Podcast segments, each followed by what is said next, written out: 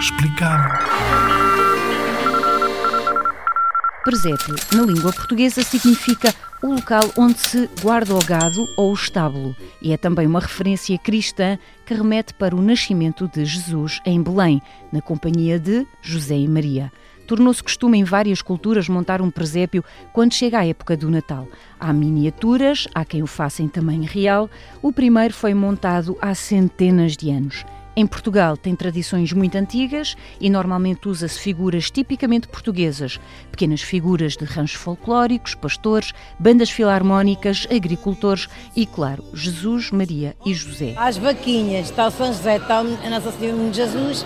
O Bruno ainda descobriu outro pormenor interessante. O ratinho por baixo da portinha. O ratinho escondido é um pormenor desta composição do escultor Pedro Mira. É possível, nesta altura do Natal, encontrar presépios de todas as formas e feitios em lojas, casas, igrejas, museus e ao ar livre.